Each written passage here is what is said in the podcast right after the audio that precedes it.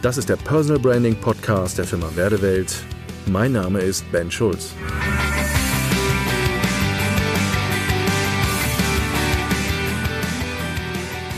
Zehn Tipps aus dem neuen Personal Branding Handbuch.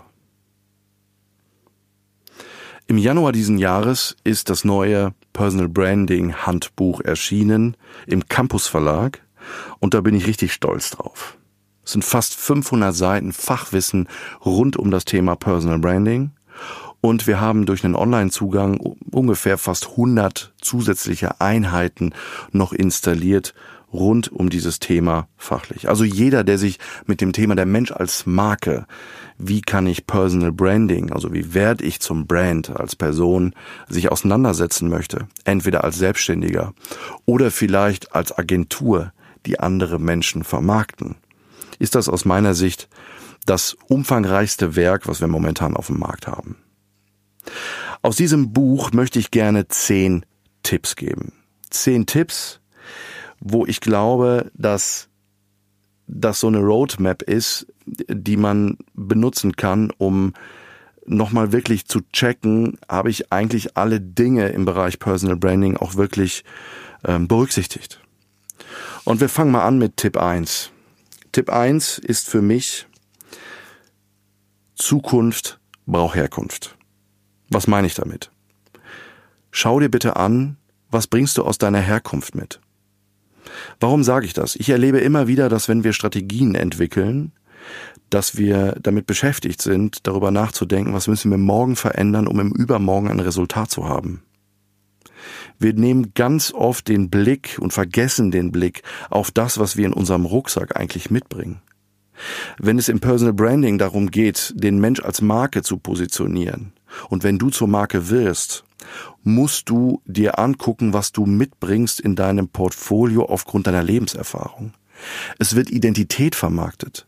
Das heißt, deine Herkunft hat eine absolute Daseinsberechtigung, weil in der Herkunft steckt Potenzial. Nutze das Potenzial deiner Herkunft und deiner Vergangenheit. Also, einer der ersten Tipps, den ich wirklich gebe, ist, schaue, was sind die Ressourcen und was ist das Potenzial aus deiner Herkunft und aus das, aus dem, was du aus der Vergangenheit mitbringst, aus Erfahrung, vielleicht in den Bereichen, in denen du groß geworden bist, wie du geprägt worden bist und, und, und. Das Thema, was bringe ich mit, was habe ich in meinem Rucksack, ist ein ganz wichtiger Aspekt, der in ganz, ganz vielen Stellen völlig vernachlässigt wird. Zweiter Tipp. Kümmere dich um deine Unternehmer, Unternehmerinnen Bedürfnisse. Wenn wir über Bedürfnisse reden, es ist immer die Frage, wenn wir als Selbstständige unterwegs sind, was ist energetisch für uns, also was lädt unsere Akkus auf und was ist toxisch und zieht permanent an Energie. Sei dir deiner Bedürfnisse klar. Ich habe dort immer eine Lieblingsfrage zum Thema Bedürfnisse, dass ich sage, überleg dir mal, was treibt dich an und was motiviert dich, wenn du dich morgens aus dem Bett pellst, den Job zu machen, den du tust für dich selber. Was sind deine Bedürfnisse, die du wirklich brauchst? Warum ist das entscheidend? Meine Bedürfnisse, wenn ich sie kenne, halten mich on Kurs. Ist ein ganz wichtiger Faktor im Bereich Positionierung. Wie will ich einen Positionierungsweg definieren, wenn mir nicht klar ist, welche Bedürfnisebene ich habe? Also habe im Fokus, lebe und identifiziere als ersten Schritt und dann lebe deine Bedürfnisse und nimm sie als Leitplanken für deine Positionierung, weil sie halten dich on Kurs. Dritter Tipp. Wenn es um Personality geht, geht es darüber, du musst dein Wertesystem kennen. Das Kommunizieren von Werten ist einer der elementarsten Dinge. Warum? Weil 90 Prozent im Denken, Fühlen, Handeln, in Entscheidungsprozessen, die wir haben, beeinflusst unser Wertesystem. Also das ist nicht ganz trivial. Du musst wissen, nach welchen Werten lebe ich, welche Werte sind mir wichtig, für welche Werte entscheide ich mich. Und hier an der Stelle geht es nicht darum, welche Werte will ein anderer hören, die du lebst. Ne, weil wir vielleicht denken, aha, das ist vielleicht attraktiver gegenüber ähm, anderen Mitbewerbern im Markt, weil ich folgende Werte kommuniziere. Nein, Es geht darum, dass du deine Identität und deine Werte klar darstellst. Nächster Tipp. Benenne deinen Wirkungsgrad. Manchmal frage ich Selbstständige und Unternehmer danach, dass ich sage, Mensch, was ist eigentlich deine Daseinsberechtigung? Warum muss es dich eigentlich auch noch geben? Gibt es nicht genug andere im Markt?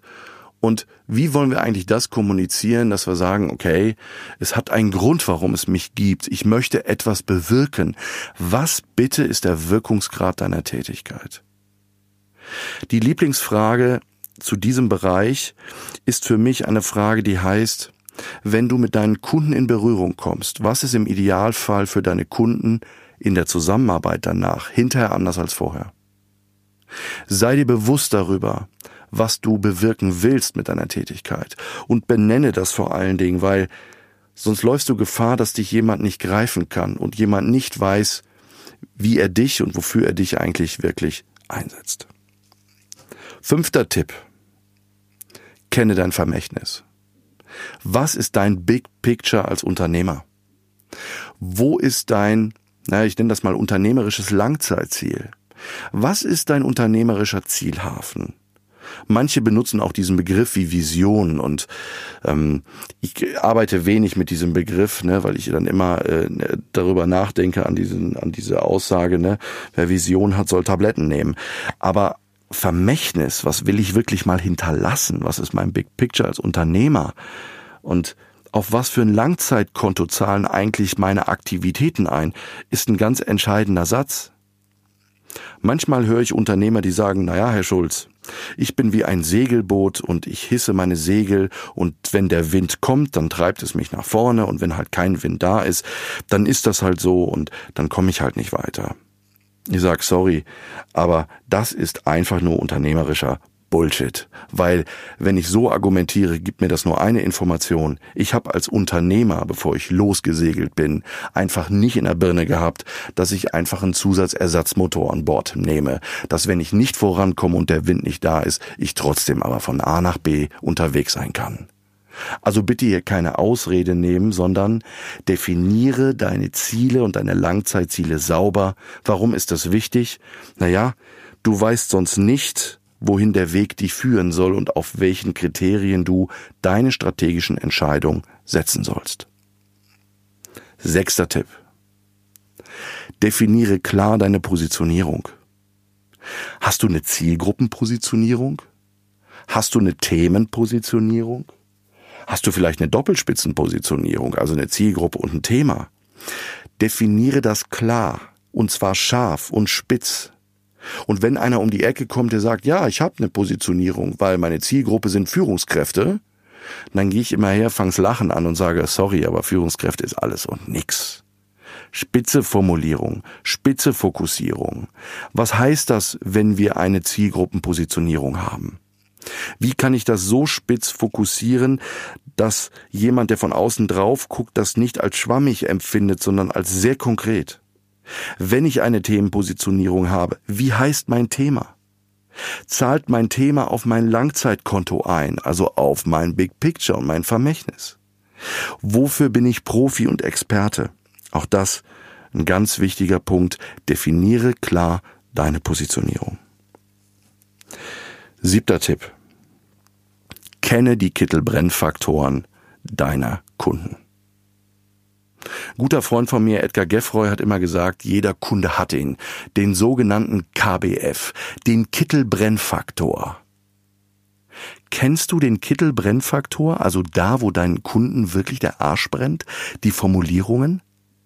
Wir sind doch oft geneigt, die Formulierung so zu definieren, dass wir sagen, hier, ja, der Kunde im Markt hat folgendes Problem aufgrund der folgenden Voraussetzungen und, und, und. Das ist so nach Vogelperspektive formuliert.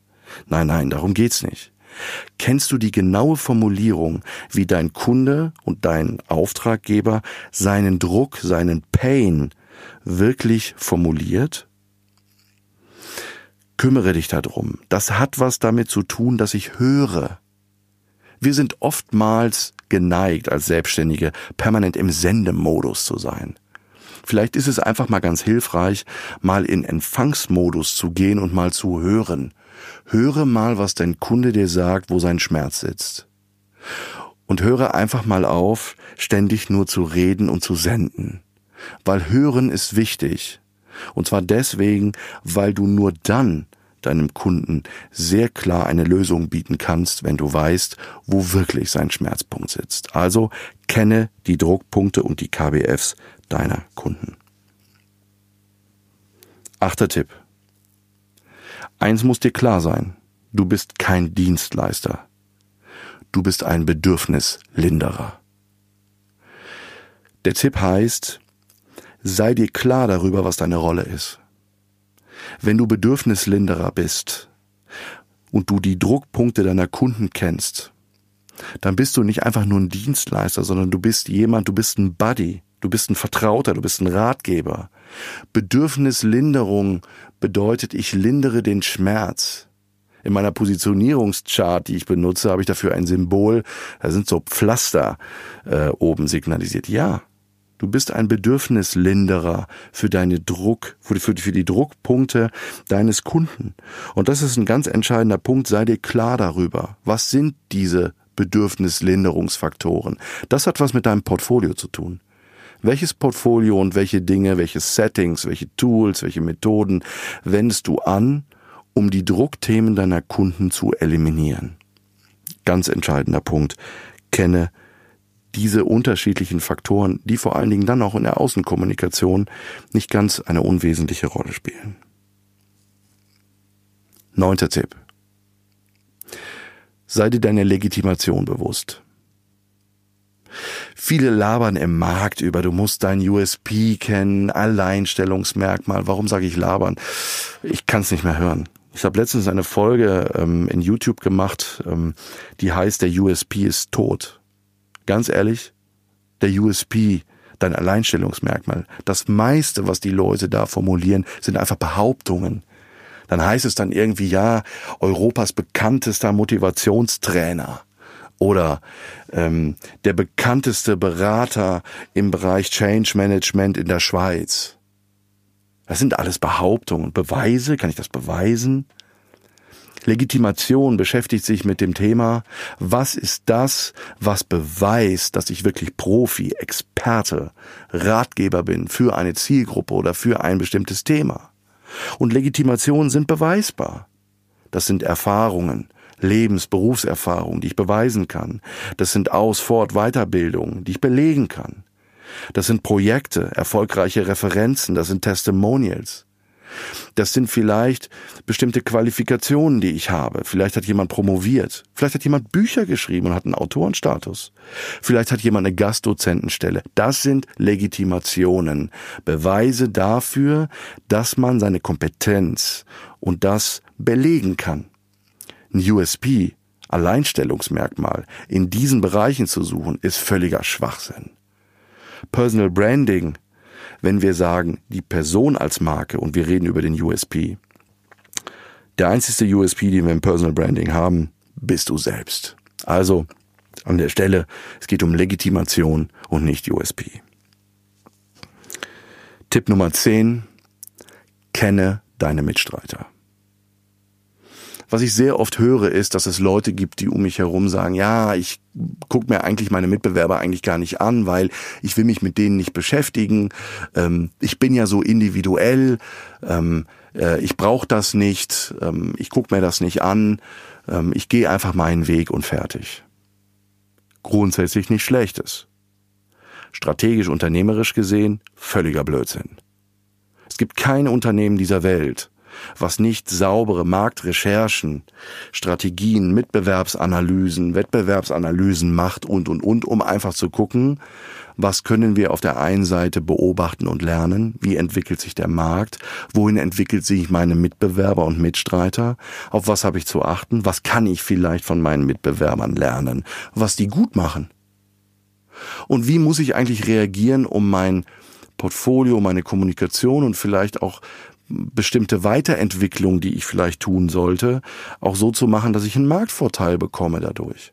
Also das ist sehr klug, das zu tun. Und zwar nicht deswegen, um beim Mitbewerber zu gucken, was der alles Kacke macht, sondern zu schauen, wo sind meine Defizite. Also Mitbewerber und Mitstreiter zu beobachten, eröffnen mir einen schönen Blick darauf, was ist mein Status quo und an welchen Stellen habe ich Defizite und wo müsste ich mich weiterentwickeln. Und ganz ehrlich, es ist für viele nur eine Ausrede zu sagen, ich gucke mir die nicht an. Ähm, weil das Problem ist, wenn ich sie mir angucke, werde ich mit meinen Defiziten konfrontiert. Und das mögen nicht viele. Diese zehn Tipps sind für mich wirklich eine Grundlage, wenn es darum geht, Personal Branding anzupacken, ähm, zu schauen, wie kann ich an den unterschiedlichsten Dingen und Faktoren, an welchen Schrauben kann ich drehen und und und. Ähm, ich könnte noch weitermachen. Ich äh, habe einfach jetzt nur mal die, so die zehn wichtigsten genannt. Ich glaube, in dem Buch, das große Personal Branding Handbuch, ist noch viel, viel mehr guter, guter Content drin. Ähm, wie kann ich gute Bilder ähm, äh, gut konzipieren, wenn es ums Thema Fotografie geht? Äh, wie gehe ich mit dem Thema Sprache, Rhetorik um? Äh, wir haben ein Kapitel, was sich um dieses ganze Thema Stimme und Wirkung dreht, Image, Farben, Kommunikation, Vertrieb, Social Media und und und. Ähm, aber nochmal, diese zehn Tipps sind für mich ganz ausschlaggebend dafür, weil es so die Grundlage und die Basis legt für alle anderen Gewerke und Kommunikationskanäle. Also viel Spaß dabei und besorgt dir dieses Buch. Danke fürs Zuhören und bis zum nächsten Mal. Ihr Ben Schulz.